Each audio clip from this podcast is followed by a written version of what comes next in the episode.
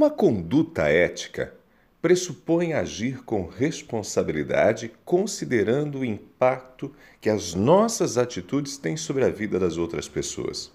Muitas de nossas ações afetam as pessoas que convivem conosco, mas, em nome do nosso bem-estar ou das coisas que acreditamos serem as melhores para nós, atropelamos quem está conosco. Nos relacionamentos, isso é bastante comum. O marido, sonhando com a ascensão profissional, assume compromisso sem consultar a esposa, deixa o romance de lado e parece ignorar que a parceira pode estar se sentindo abandonada. Muitos fazem a mesma coisa com os filhos. Na tentativa de alcançarem o sucesso, deixam de investir na educação das crianças e no desenvolvimento emocional dos pequenos. Quando notam o problema, já é tarde demais. Os filhos estão distantes, com problemas na escola e às vezes até envolvidos com drogas. Agir de forma ética implica em lembrar-se do outro em nossas ações. É necessário se questionar: o que eu pretendo fazer pode prejudicar alguém?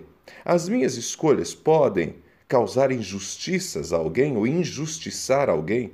Fazer uma pessoa infeliz? A vida não se resume ao meu mundo, nem mesmo aos meus sonhos, projetos ou incômodos. Somos os principais interessados em nós mesmos, é claro, em defender os nossos planos, em promover o nosso desenvolvimento e até em nos defendermos. Mas isso não significa que vivemos sozinhos, isolados, tampouco que não tenhamos responsabilidade pelos efeitos de nossas escolhas sobre as outras pessoas.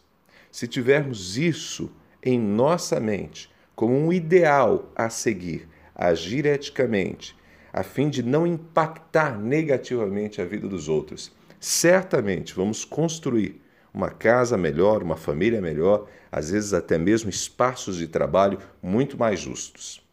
Eu sou Ronaldo Neso, você pode me acompanhar no ronaldoneso.com. Lá estão meus textos, ronaldoneso.com.